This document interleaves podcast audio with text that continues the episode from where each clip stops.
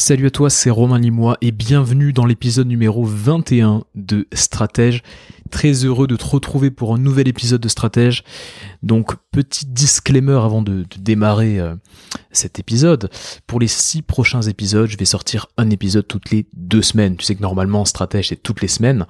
Mais là, pour les trois prochains mois, j'ai décidé de les sortir toutes les deux semaines. Tout simplement pour une chose, bah, pour me laisser un peu, un peu plus de temps pour créer du contenu sur Instagram. Tu sais qu'Instagram, au moment en tout cas où j'enregistre euh, cet épisode, tu sais qu'Instagram c'est ma plateforme, on va dire, de, prédilection, euh, ma plateforme du moment, ma plateforme principale. Et donc voilà, j'ai décidé de sortir un épisode toutes les deux semaines. Mais euh, dis-toi que ça te laisse aussi le temps de rattraper ton retard si tu n'as pas écouté les 20 derniers épisodes. Bah, ça te laisse un petit peu de temps pour rattraper ton retard et pour recoller au wagon. Euh, alors aujourd'hui, je vais te parler de business. Je vais te parler de business et hum, je ne sais pas si tu as remarqué, mais on voit de plus en plus les mots éthiques, les mots authentiques, les mots bienveillants euh, qui sont directement racolés au business. Euh, marketing authentique, business bienveillant, ce genre de trucs là. Et hum, je pense en fait que les gens, toi, moi, euh, on va dire les francophones surtout, on commence à être plus trop euh, alignés, si tu veux, avec le marketing comme on le faisait il y a ne serait-ce que 10 ans, ne serait-ce qu'en 2010-2012, euh, ben, je pense qu'on est de moins en moins aligné avec ce type de marketing. Il y a une sorte de ras-le-bol un peu. Une sorte de ras-le-bol euh, des, tu sais, des, tunnels de vente un peu grossiers, euh, des, euh, des, stratégies, des scripts de vente. Je sais pas si tu, tu vois ce que je veux dire, mais tu prends quelqu'un au téléphone et tu as un script de vente et essaies de l'amener, de le manipuler, de jouer un jeu avec euh, ton prospect pour essayer de... Ça, les gens en ont ras-le-bol, quoi. Je sais pas si toi aussi t'en as ras-le-bol, mais, mais j'ai l'impression que on est un peu en train de vivre une sorte de période de transition et et en fait, je me dis que toi et moi, il faut qu'on prenne le train en marche. Il faut qu'on prenne le train en marche, quoi. On est dans une période de transition.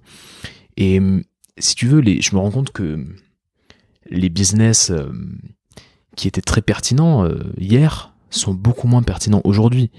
Euh, et le truc, c'est que comme ces business-là ont une énorme audience, c'est, tu vois, je pense à par exemple des créateurs de contenu qui font des petites formations. Euh, tu vois très bien de qui je veux parler. Ils font des petites formations à l'appel, à l'appel toutes les deux semaines ou toutes les semaines. Il y a une petite formation qui, est vendue 100 euros. Bon, bah, tu vois, ces business-là, euh, ils étaient ultra pertinents et ils apportaient d'ailleurs énormément de valeur en 2014-2015. Mais aujourd'hui, mais c'est hyper compliqué de lancer un business comme ça. C'est hyper compliqué d'avoir, euh, de vendre des petites formations sur comment t'organiser et d'en vendre une toutes les semaines. C'est pas, pas évident de faire ça. Et donc le problème, c'est que ces business-là ont une telle audience, ont tellement d'influence que euh, c'est assez facile pour eux, si tu veux, de, euh, de dire que c'est euh, la bonne manière et que ça continue et que ce modèle-là n'est pas mort, ce genre de truc-là, tu vois. Donc il est en train de se passer quelque chose au niveau du, du business, au niveau du marketing aussi. Et c'est pour ça qu'aujourd'hui, voilà, je vais essayer de te parler du nouveau visage du marketing. Qu'est-ce qui est en train de se passer? J'ai envie de te donner un petit peu de matière à réflexion. Tu vois, tu sais que les épisodes de stratège que j'essaie de, te produire, de te, publier, euh, te donnent en général de quoi réfléchir. Euh, mon but, c'est pas de te donner des clés euh, toutes bêtes, tu vois. évidemment, si je peux te donner quelque chose à appliquer qui peut, qui peut être concret, ben, je te le donne, évidemment. Mais mon but aussi, c'est de te faire prendre du recul. C'est pas un tuto, tu vois, l'épisode que tu vas écouter. Donc, euh, donc voilà, on va réfléchir ensemble au nouveau visage du marketing. Avant de te donner le programme de cet épisode, j'ai deux points à te, partager. Le premier déjà, c'est si tu ne me suis pas sur Instagram, suis-moi sur Instagram. Euh, pourquoi? Parce que je publie tous les jours, euh, je suis en story, je donne un petit peu des, des retours à chaud par exemple de certains coachings, certains sujets abordés dans les coachings. Je vais bientôt faire des lives. Euh, bref, il se passe des choses sur Instagram. Donc si tu aimes bien cette plateforme, si tu es habitué de cette plateforme et que tu me, me suis pas encore, ben suis-moi, abonne-toi. Romain Limois sur Instagram, tout simplement. Euh, je serais ravi de te retrouver sur cette plateforme-là. Et deuxième chose, si l'épisode que tu es en train d'écouter te plaît, alors partage-le simplement à une seule personne autour de toi. Une seule personne qui ne me connaît pas ou qui n'a pas l'habitude d'écouter Stratège partage cet épisode à une personne. C'est euh, pour moi le, meilleur moyen de faire connaître Stratège et puis de, de faire profiter à d'autres personnes de ce que tu viens d'écouter. Voilà ce que je voulais te dire. On va rentrer dans le vif du sujet. On va attaquer directement euh, dans le vif du sujet avec le programme. Alors, la première chose que je vais te, je vais te partager, c'est qu'en fait le concept de tunnel de vente, tu sais, as déjà entendu ce concept de tunnel de vente. Le concept de tunnel de vente, euh, c'est un concept qui est un peu en train de mourir. Et je vais t'expliquer quoi faire à la place. Je veux aussi te souhaiter la bienvenue dans l'ère du marketing artisanal. Je t'explique un peu ce que, ce que je veux dire par là, le marketing artisanal. Mais on rentre dans cette ère-là et il faut que tu prennes le train en marche.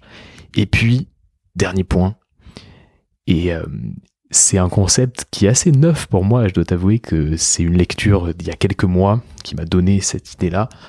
Et je voulais vraiment te le partager. Troisième point, pourquoi tu dois faire du business comme dans les années 80. Donc là, ça peut te paraître un peu étrange, ce troisième point, mais je vais t'expliquer tout en détail pourquoi tu dois faire du business comme dans les années 80. Alors, on démarre avec le concept de tunnel de vente. Pour moi, ce concept-là, après, c'est un point de vue personnel, mais je t'invite à y réfléchir. Pour moi, ce concept de tunnel de vente, il est en train de mourir. C'est un concept qui, est en train de petit à petit perdre en pertinence. Et je vais t'expliquer quoi faire à la place. Je vais te faire une confidence. Voilà, j'ai toujours eu un peu de mal, à vrai dire, avec ce concept de tunnel de vente. Euh, en 2020, c'est un concept qui, pour moi, euh, perd, perd en puissance, perd en pertinence. Alors, petite parenthèse avant de développer ce que je veux dire par là. Évidemment, évidemment que si tu vends une formation, si tu vends du coaching, évidemment tu vas mettre en place ce que je pourrais appeler un système de vente. C'est-à-dire que tu vas avoir peut-être une page de vente, peut-être que tu vas récupérer quelques mails, etc. Donc évidemment que euh, bah, tu auras un système qui te permettra de vendre. Mais quand je parle de tunnel de vente, je te parle un, un peu de ce qu'on pourrait dire euh, pour appeler ça euh, l'entonnoir, tu sais.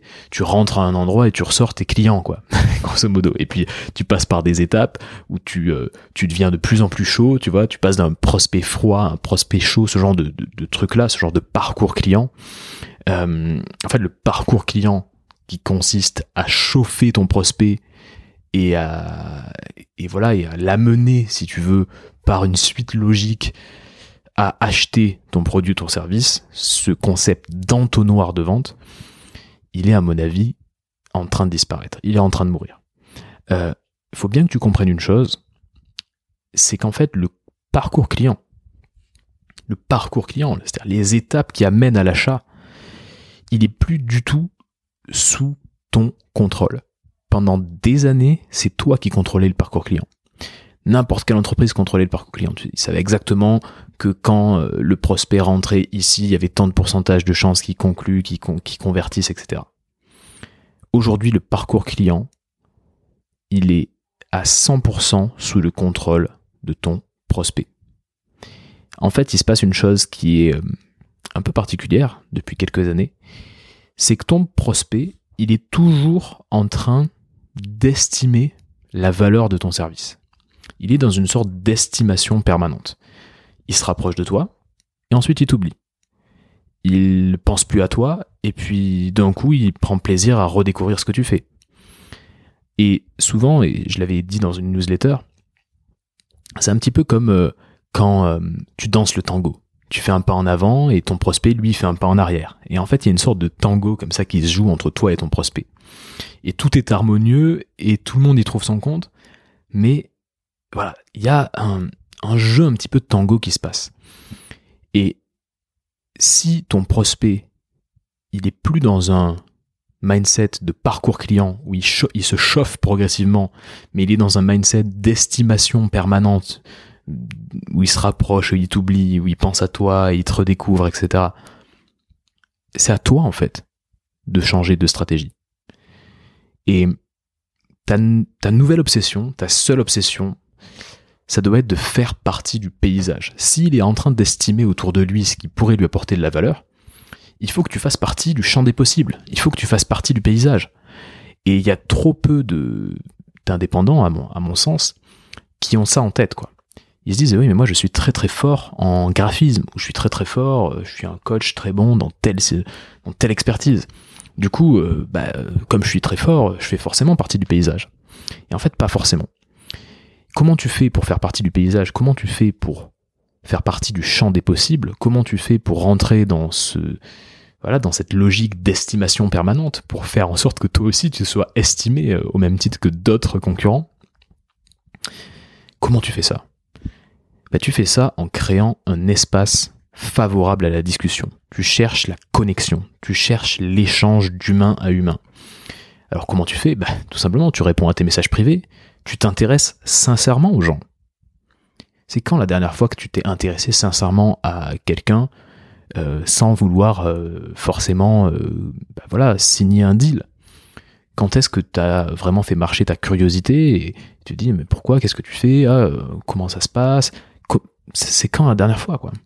Ah, C'est la question que je te pose. Donc passe plus de temps au téléphone, passe plus de temps en visio, sur Zoom par exemple, tu vois, tu peux faire un Zoom, maintenant c'est assez facile de faire un Zoom, tout le monde s'y est mis. Euh, passe plus de temps sur tes messages privés. Tu vois, on me demande parfois qu'est-ce que c'est que le marketing? Romain, c'est quoi en fait le marketing? C'est cette notion un peu, un peu, un peu floue du marketing. Qu'est-ce que c'est en fait le marketing? Mais en fait, pour moi, le but du marketing, c'est de créer des conversations c'est de créer un lien de confiance avec ton prospect. Crée des conversations. Sois curieux, crée des conversations. En fait, le marketing, j'appellerais le marketing post-Covid. Tu vois, euh, on est un peu dans cette ère post-Covid. Le marketing post-Covid, c'est une expérience de communication entre humains. Le marketing, c'est créer des conversations. Et l'oublie pas parce qu'en fait, euh, tes clients, tes futurs clients, les gens que envie, euh, avec qui tu as envie de travailler, ils ont bien en tête ça. Ils font très très facilement la, différence entre quelqu'un qui euh, leur pose des questions, euh, qui euh, est réellement curieux, sincèrement curieux, et quelqu'un qui essaie de les closer, qui essaie de, de les appeler pour rapidement les faire tomber dans l'entonnoir de vente. La notion d'entonnoir de vente, elle est en train de mourir. Qu'est-ce que tu fais à la place? Tu crées un espace qui favorise les discussions, qui favorise les conversations, qui favorise la confiance. Alors, ce que je dis souvent, c'est que tu ne dois pas être à la recherche de la transaction, tu dois être à la recherche de la relation. Si tu dois noter une seule phrase sur ton carnet de notes, c'est celle-là. Tu dois être plus à la recherche de la relation que de la transaction. Et en fait, évidemment, les bénéfices d'une relation s'accumulent dans le temps. Tu as une bonne relation avec quelqu'un, bah, la personne pense à toi, tu fais partie du champ des possibles, et donc il y a un effet cumulé dans la relation, et forcément ça, ça entraîne d'une manière ou d'une autre la transaction, parce qu'on va te recommander, parce qu'on va parler de toi à quelqu'un, parce qu'on va te dire tiens il faut que tu interviews cette personne qui est super, euh, parce que peut-être qu'on aura besoin de toi, pas maintenant, mais dans un, dans un an peut-être, tu vois, dans six mois. Tu joues sur le long terme en fait. N'oublie jamais que tu joues sur le long terme. Euh, ton but c'est pas de, de closer au, premier regard. Tu vois je sais pas, comment. Tu sais quand on dit le coup de foudre au premier regard ça, ça existe pas ça dans le business. Les gens ont besoin de d'établir la confiance. Les gens ont besoin de savoir que tu es quelqu'un de fiable qui est quelqu'un qui apporte de la valeur sur le long terme qui est là dans le paysage qui compte. Et du coup pour ça investis plus dans la relation que dans la transaction. Et t'inquiète pas n'aie pas de panique la, transaction va arriver derrière. La transaction va être un corollaire, euh, une conséquence, si tu veux, de, du fait que tu essaies d'établir réellement des relations. Voilà ce que je voulais te dire sur cette première partie. Et petite parenthèse, là, on m'a, on m'a contacté, tu vois, sur LinkedIn récemment. Euh, il y, a quelques jours, on me contacte sur LinkedIn et on me dit, euh, le mec me dit, oui, voilà, je suis, je suis dans l'édition je me dis génial, dans l'édition, euh, bah, c'est quand même génial de... Voilà, c'est quelqu'un qui euh, potentiellement euh, peut me proposer un deal pour écrire un livre peut-être, donc c'est génial. Et je lui dis, ah, mais dites-moi un peu plus ce que vous faites, comment je peux vous aider. Et la personne me dit, non, le mieux c'est qu'on s'appelle, on, s'appelle réserve un créneau. Je lui dis, attendez, avant de réserver un créneau, expliquez-moi un peu quel est le sujet de la conversation. Et la personne me dit, non, non, non, je veux qu'on s'appelle, je veux qu'on s'appelle. Et en fait, voilà, quand je vais chercher un peu qui est cette personne, je me rends compte qu'il est euh, spécialiste acquisition. Le mec voulait probablement me vendre quelque chose. Et, euh, il n'a pas voulu discuter avec moi. Quand j'ai ouvert la porte, il n'a pas voulu euh, créer la conversation, il n'a pas voulu établir la confiance. Et du coup, la première chose que je me dis, c'est attends, mais je suis le dindon de la farce. En fait, je suis le dindon de la farce, je suis la personne qui, voilà, je suis un peu le, le, le, payeur, quoi, tu vois, le, client qui, qui rentre dans le tunnel de vente. Et personne n'a envie de rentrer dans le tunnel de vente. Les gens ont envie que tu règles leurs problèmes. Donc voilà un peu ce que je voulais te dire aujourd'hui. Je voulais vraiment te partager cette histoire-là parce que cette petite anecdote sur LinkedIn parce que ça m'a ça m'a fait rire, assez rire. Alors, je vais souhaiter la bienvenue maintenant dans cette seconde partie. Je vais souhaiter la bienvenue dans l'ère du marketing artisanal. Alors qu'est-ce que c'est qu'un artisan? On va essayer de s'imaginer un peu ce que c'est qu'un artisan. Déjà, un artisan, il passe la majorité de son temps à travailler son art. Pourquoi? Parce qu'il adore ça. Imagine un artisan qui a une petite échoppe, tu vois, qui fait, euh, euh, je sais pas, des, des portes en bois, ben voilà, toute sa journée, il travaille son art, il, fait ses petites portes en bois, il trouve les meilleurs matériaux. Un artisan passe la majorité de son temps à travailler son art. Il communique efficacement, mais ce qui le différencie d'un simple marchand, c'est vraiment l'amour qu'il a pour ben, son art, son produit, son service. Parfois, il y a des, imperfections dans ce qu'il fait. Mais les imperfections, c'est ce qui rend le produit unique et c'est ce qui lui donne sa valeur. Quand on va chercher, je sais pas, un collier artisanal, on est content parce qu'il y a des petites imperfections, mais c'est quelque chose qui a été fait main. Tu sais, le fait main, fait maison, c'est très apprécié. Euh, il a un business à taille humaine. Il a souvent pignon sur rue, il a souvent une petite échoppe. Euh, on le recommande de bouche à oreille on fait appel à lui parce que bah, il a une expertise qui est reconnue, qui est respectée. Et souvent, l'artisan, il a, il a reçu, on lui a transmis un certain savoir-faire, et donc il allie à la fois la tradition, le savoir-faire traditionnel, et puis il essaie aussi d'innover. Tu vois, il allie tradition et modernité. Et une de ses valeurs fondamentales, c'est l'éthique. Voilà ce que c'est qu'un artisan un artisan comme on en fait en France, un artisan comme on aime bien, euh, comme on aime bien s'imaginer euh, euh, ce type de personne là. On s'imagine très bien d'ailleurs l'artisan, tu vois, au Moyen Âge ou en tout cas dans, ces il y a quelques siècles qui avait il n'y avait pas encore la grande distribution, donc il y avait cet artisanat qui était très important, cet artisanat un peu paysan.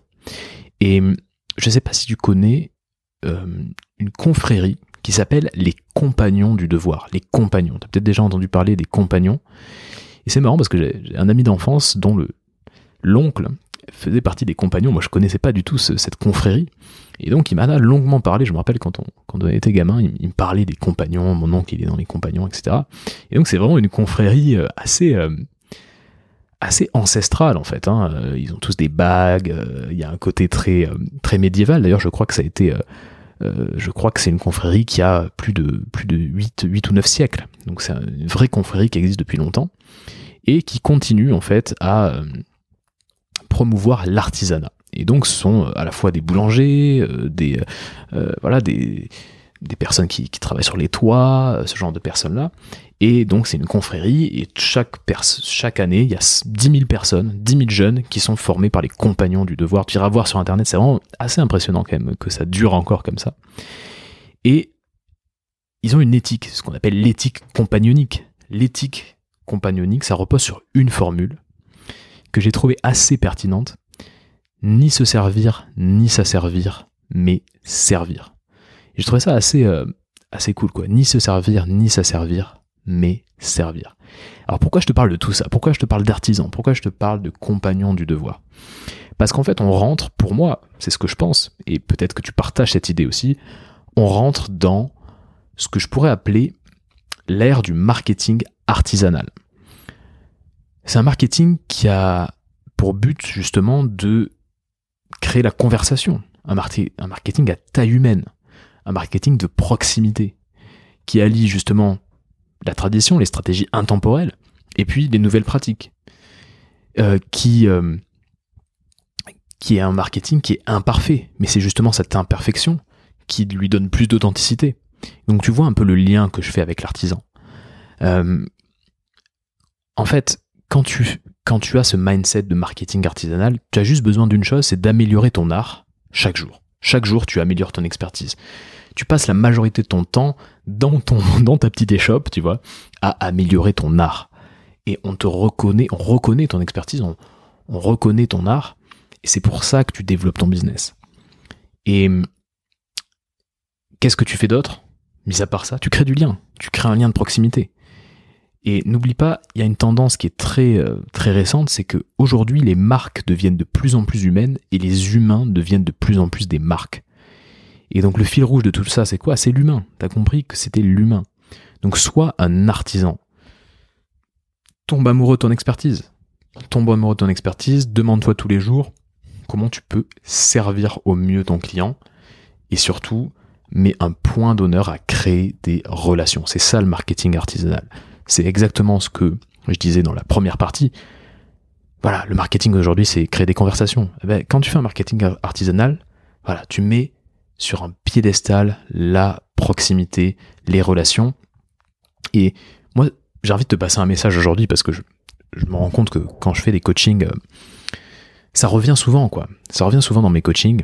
Et euh, la majorité de mes clients sont des entrepreneurs indépendants euh, qui parfois développent énormément de chiffre d'affaires. Donc c'est tout à fait décorrélé au niveau de chiffre d'affaires qui, est développé, mais ils sont souvent seuls en fait. Ils sont souvent seuls.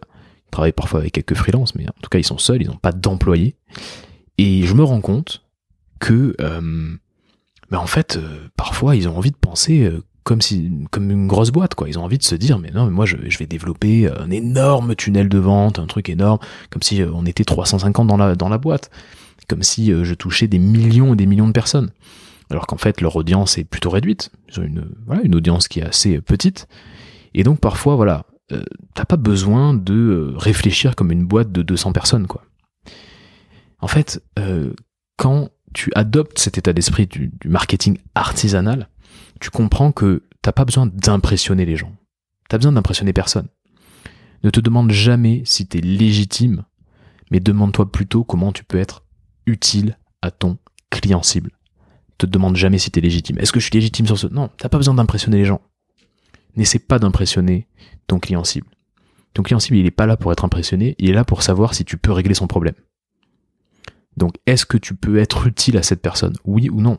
Si tu peux être utile, alors crée la conversation, va lui parler, discute sincèrement, intéresse-toi sincèrement à cette personne. L'imperfection de ton marketing, l'imperfection de ta communication, euh, bah, c'est finalement euh, ce qui te rend plus authentique.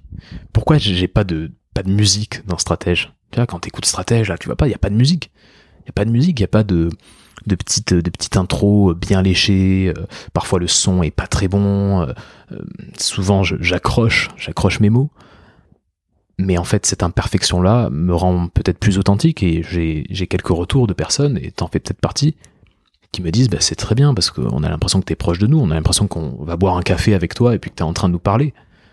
Et c'est exactement ce que je voulais parce que déjà c'est plus facile à produire pour moi. Je te le dis euh, sans, sans détour, c'est quand même beaucoup plus facile à produire. Mais aussi, bah, ça me permet de... Euh, finalement, ça me permet euh, bah, de montrer qui je suis réellement. Et si tu me rencontres un jour, peut-être qu'on s'est déjà rencontré, mais si tu on s'est jamais rencontré et qu'un jour on va boire un café, bah, tu vas te retrouver en face de toi la même personne que tu es en train d'écouter là, qui est en train de te parler là. Et ça, c'est important. Donc fais de ton imperfection une force crée la conversation, ne te demande pas si tu es légitime, demande-toi comment tu peux être utile à ton client, n'essaie pas d'impressionner ton client, demande-toi comment tu peux lui être utile. Sois, en un mot finalement, sois un artisan. Voilà ce que je voulais te dire sur cette deuxième partie. Sur le marketing artisanal, je suis vraiment preneur de tes retours d'ailleurs, si à un moment tu as envie qu'on en discute. C'est un concept comme ça que j'ai que que j'ai voilà sur lesquels j'ai eu pas mal de réflexions dernièrement. Donc euh, n'hésite pas à venir me voir et à justement à, discuter avec moi. Troisième partie. Troisième partie, c'est la partie qui me tient à cœur, c'est la partie que j'avais envie de, traiter depuis un petit moment, euh, qui est en fait euh, la partie sur le business comme dans les années 80. Alors qu'est-ce que ça veut dire faire du business comme dans les années 80 Tu es en train de te dire, mais Romain, il est en train de me raconter n'importe quoi tu t'imagines là les, années 80, tu dis mais qu'est-ce que c'est que ça? Bon. On va essayer de pousser la réflexion un cran supplémentaire. Tu vois, on va essayer de pousser un petit peu la réflexion. On a parlé euh, de la fin des tunnels de vente, on a parlé du marketing artisanal. Pourquoi je te parle de, faire du business comme dans les années 80 Cet été, en fait, j'ai lu un livre assez peu connu d'un Américain qui s'appelle Steve Sims, qui a une cinquantaine d'années. Et cette personne-là, en fait, euh, il, est le fondateur en fait d'une conciergerie de luxe qui s'appelle Bluefish. Et donc son, livre s'appelle Bluefishing et il explique un peu son métier, il explique sa philosophie, sa philosophie business. Donc le livre s'appelle Bluefishing. Et euh, en fait son métier il est très simple. Ça veut dire quoi être concierge, de luxe? Ça veut dire quoi? Bah, Ça veut dire qu'en fait tu travailles avec une peut-être soixantaine de clients qui sont euh, tous des, multimillionnaires ou des milliardaires qui ont, on va dire, les moyens. Et euh, ces clients-là vont t'appeler et vont te demander l'impossible. Et toi, ton but, c'est de leur proposer l'impossible. Quand je dis l'impossible, c'est par exemple un client qui va t'appeler et qui va te dire Moi, j'aimerais bien rencontrer Elton John et puis discuter avec lui. ou alors, un exemple parmi tant d'autres, un client qui appelle ce Steve Sims et qui lui dit euh, Moi, j'aimerais bien que tu me, tu me proposes une expérience de dîner incroyable à Florence. Donc, c'est les Américains. Euh, dès qu'ils viennent en, Italie, c'est la folie. Pour eux, c'est l'Europe. L'Italie, c'est vraiment, c'est comme Paris. C'est incroyable pour eux. Donc, l'Américain qui lui dit, voilà, je veux que tu me, crées, on va dire, une expérience de dîner pour six personnes incroyable à Florence. Et donc là, il s'est retrouvé, ce Steve Sims, à bah, organiser un dîner pour six personnes au pied de la statue David, le David de Michel-Ange à Florence, donc dans le musée où il y a le David de Michel-Ange. Donc un dîner voilà, privatisé dans un musée au pied de la statue, avec Andrea Bocelli, le grand chanteur, qui vient chanter juste pour euh, les convives dans ce musée. Donc tu vois un peu le type d'expérience complètement dingue que fournit euh, Steve Sims. Et ce Steve Sims, en fait, il dit on devrait tous faire du business comme dans les années 80. Et il dit, euh, explique en fait dans ce livre que c'est grâce à cet état d'esprit-là qu'il a réussi à développer une conciergerie de, luxe aussi efficace. Et donc, si maintenant tu te mets dans la peau de quelqu'un, d'un businessman euh, ou d'une businesswoman euh, dans les années 80, ça voudrait dire quoi? Bah, Ça voudrait dire que déjà, Internet n'existe pas. Internet n'existe pas, et donc euh, nous qui développions des business qui sont en majorité en ligne, c'est quand même un autre délire. Donc Internet n'existe pas, et euh, si tu veux contacter quelqu'un, comment tu fais? Bah déjà, tu vas sonner chez lui. tu vas vraiment le contacter, donc tu vas aller chez lui, puis tu vas sonner à sa porte. Qu'est-ce que tu peux faire d'autre? Tu peux lui envoyer un courrier, tu, vas à la poste, tu lui envoies un courrier, tu lui envoies un colis. Et le troisième point, dans les années 80, bah, tu prenais ton téléphone, à fil, tu vois, ton téléphone fixe, parce qu'il n'y avait, pas, avait pas les portables, et puis tu lui passais un coup de téléphone, tu lui téléphonais réellement, tu savais pas s'il allait, allais tomber sur lui, bon bref. Voilà ce que c'était que faire du business dans les années 80. Tu voulais contacter quelqu'un, bah il fallait que tu, tu te bouges un petit peu, quoi. Et euh, tu pouvais pas tout simplement euh, envoyer un petit message, euh, un, petit comment, un petit commentaire, un petit... Ah, c'était pas facile, donc tu peux pas faire ça. Aujourd'hui, euh, on a du mal à décrocher notre téléphone. Même pour commander une pizza, euh, ça peut nous paraître un peu, peut-être que tu te reconnais là-dedans, mais ça peut nous paraître un peu embêtant de, prendre son téléphone pour, pour, pour réserver une table dans un restaurant, par exemple. On n'a plus l'habitude de ça, on a perdu cette habitude. Et lui, ce qu'il dit, c'est que justement, si tu veux te différencier, si tu veux, euh, on va dire, justement, ben, ne pas faire comme tout le monde, il faut que tu reviennes dans cet état d'esprit où l'objectif pour toi, c'est de faire du business comme dans les années 80. En fait, on est rentré dans ce qu'on pourrait appeler l'ère de la confiance. C'est-à-dire que toi, moi, ton client, tout le monde, on a tous une sorte de radar à bullshit. Si quelqu'un vient nous voir et nous dit euh, bon bah euh, voilà, essaie de nous vendre quelque chose et euh, bah, il y a un truc et tu le sens pas quoi, tu te dis ok c'est du bullshit, je le sens pas, je le sens pas, je le sens pas.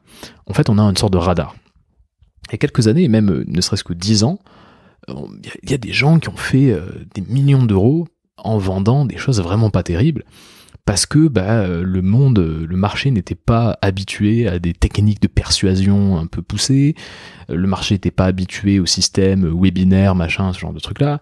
Et donc du coup, bah oui, forcément, forcément, pas mal de gens sont tombés dans le piège. Mais aujourd'hui, c'est plus possible en fait.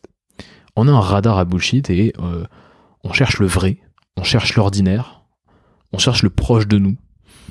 Euh, on n'a pas envie qu'il y ait une distance entre le vendeur et euh, nous-mêmes. Et en fait, tes clients, ils sont comme ça, quoi. Ils pensent comme ça. Donc c'est ce que j'appelle l'ère de la confiance. On a besoin de confiance, on a besoin d'établir un lien de confiance. Il y a des gens qui vont tourner autour de toi pendant des années, des années avant euh, d'acheter. Euh, typiquement, euh, tu vois, moi, je, il y a quelques années, je regardais pas mal les vidéos d'Olivier Roland, qui est justement un infopreneur, qui lui d'ailleurs a, beaucoup utilisé les, les, tunnels de vente, etc. Et Olivier Roland, bah, j'ai jamais rien acheté chez Olivier Roland. Pourtant, il avait sa formation, etc. Mais voilà, je je le suivais, euh, je voilà, je, tournais un petit peu autour de son contenu. J'ai, regardé très longuement, très souvent, voilà, ses vidéos quotidiennes. Il faisait des vidéos quotidiennes sur YouTube, donc voilà, je, continuais à, consommer son contenu. En fait, pendant deux ans, peut-être même trois ans, j'ai rien acheté, mais je savais qu'il allait sortir son livre, euh, comment euh, comment faire pour rater ses études ou un truc comme ça. Et et en fait, je savais qu'il allait sortir ce livre. Et donc du coup, bah, ça m'a donné envie quand il l'a sorti d'en acheter. J'en ai même acheté deux. J'en ai offert un et j'en ai acheté, un pour moi. J'ai mis trois ans avant d'acheter quelque chose. Pourquoi? Parce que j'avais besoin de me dire cette personne-là est une personne de confiance et j'ai envie d'acheter ce qu'il propose. Trois ans. Donc voilà, pose-toi la question. Quand est-ce que tu vas commencer à établir la relation?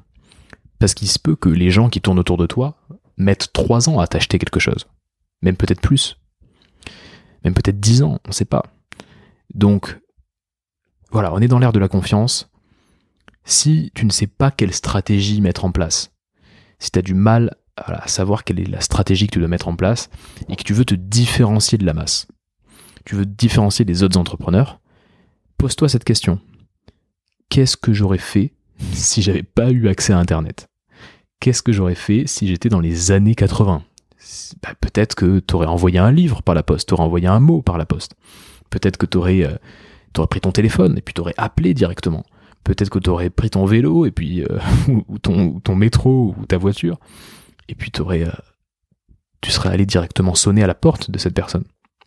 Peut-être que tu lui aurais proposé d'aller manger un, bout, d'aller peut-être boire un café. En tout cas, tu aurais trouvé un moyen d'être dans l'humain, d'être dans la conversation, d'établir un contact, d'établir la confiance le plus rapidement possible. Donc voilà ce que je voulais te partager. Réfléchis à cette notion de faire du business comme dans les années 80. Et euh, peut-être que euh, cette semaine ou dans le mois qui arrive, tu pourrais euh, tester de faire ça. Envoie peut-être une lettre par la poste. Qui fait ça? Combien de lettres tu reçois franchement? Combien de lettres tu as reçues dernièrement? Combien de colis tu as reçus dernièrement? Assez peu. Et surtout pas de partenaires commerciaux potentiels. Donc voilà, voilà un bon moyen, si tu veux, de, se différencier. Si tu m'écoutes encore, si tu es encore euh, euh, là après 33 minutes de podcast, euh, c'est que potentiellement ce que je te raconte t'intéresse et peut-être que tu es indépendant, peut-être que tu as envie de passer certains paliers, notamment de chiffre d'affaires, et tu te poses la question de ce que je peux proposer en coaching. Et donc effectivement, je fais du coaching. Si tu me découvres, bah, peut-être que tu l'apprends, mais si tu me suis, tu sais que je suis euh, coach, je suis coach business. Et donc effectivement, je propose des sessions de coaching, plutôt voilà, des accompagnements sur trois mois. Et mon focus, il est principalement sur les freins émotionnels, les croyances limitantes que tu peux avoir et qui t'empêchent de passer la vitesse supérieure en fait. Imagine-toi dans une voiture, parfois tu es dans une voiture et tu, t'es dans une voiture de luxe. La voiture de luxe, c'est toi, c'est toi, ton potentiel euh, qui est infini. Mais t'as du mal à passer la première vitesse, t'as du mal à passer la seconde vitesse, t'as du mal à passer la troisième. Peut-être que t'as déjà passé la troisième, mais t'arrives plus à aller au-delà. Et parfois, c'est pertinent de te faire accompagner à ce moment-là. T'as tout ce qu'il faut, t'as les réponses au fond de toi. Mais pour déclencher ça, pour essayer d'aller plus loin, bah, il faut parfois que tu te fasses accompagner. Et ce que je me dis souvent, et j'en fais le, constat, c'est que tous les plus grands performeurs, que ce soit les sportifs ou voilà, même des grands chefs d'entreprise, ils sont tous accompagnés. Parce qu'ils savent que pour aller chercher le petit pourcent en plus, le petit, euh, voilà, le petit centimètre en plus, bah parfois il faut euh, être à deux cerveaux sur une même problématique. Il faut avoir quelqu'un qui croit pas à la petite histoire qu'on se raconte, qui croit pas au bullshit qu'on se raconte. Il faut avoir quelqu'un qui, qui est là, qui nous suit, qui nous encourage, qui nous conseille, qui nous challenge. Et c'est un peu ce que je fais moi au quotidien. Donc si ça t'intéresse, je t'invite à me contacter. Il y a un lien où tu peux prendre euh, un petit rendez-vous pour qu'on discute. Sinon, tu me contactes sur Instagram, sur LinkedIn, et on discute de tout ça justement. On converse autour de tout ça avec plaisir. Écoute, je te dis à la semaine prochaine. Fais partie de la minorité qui agit.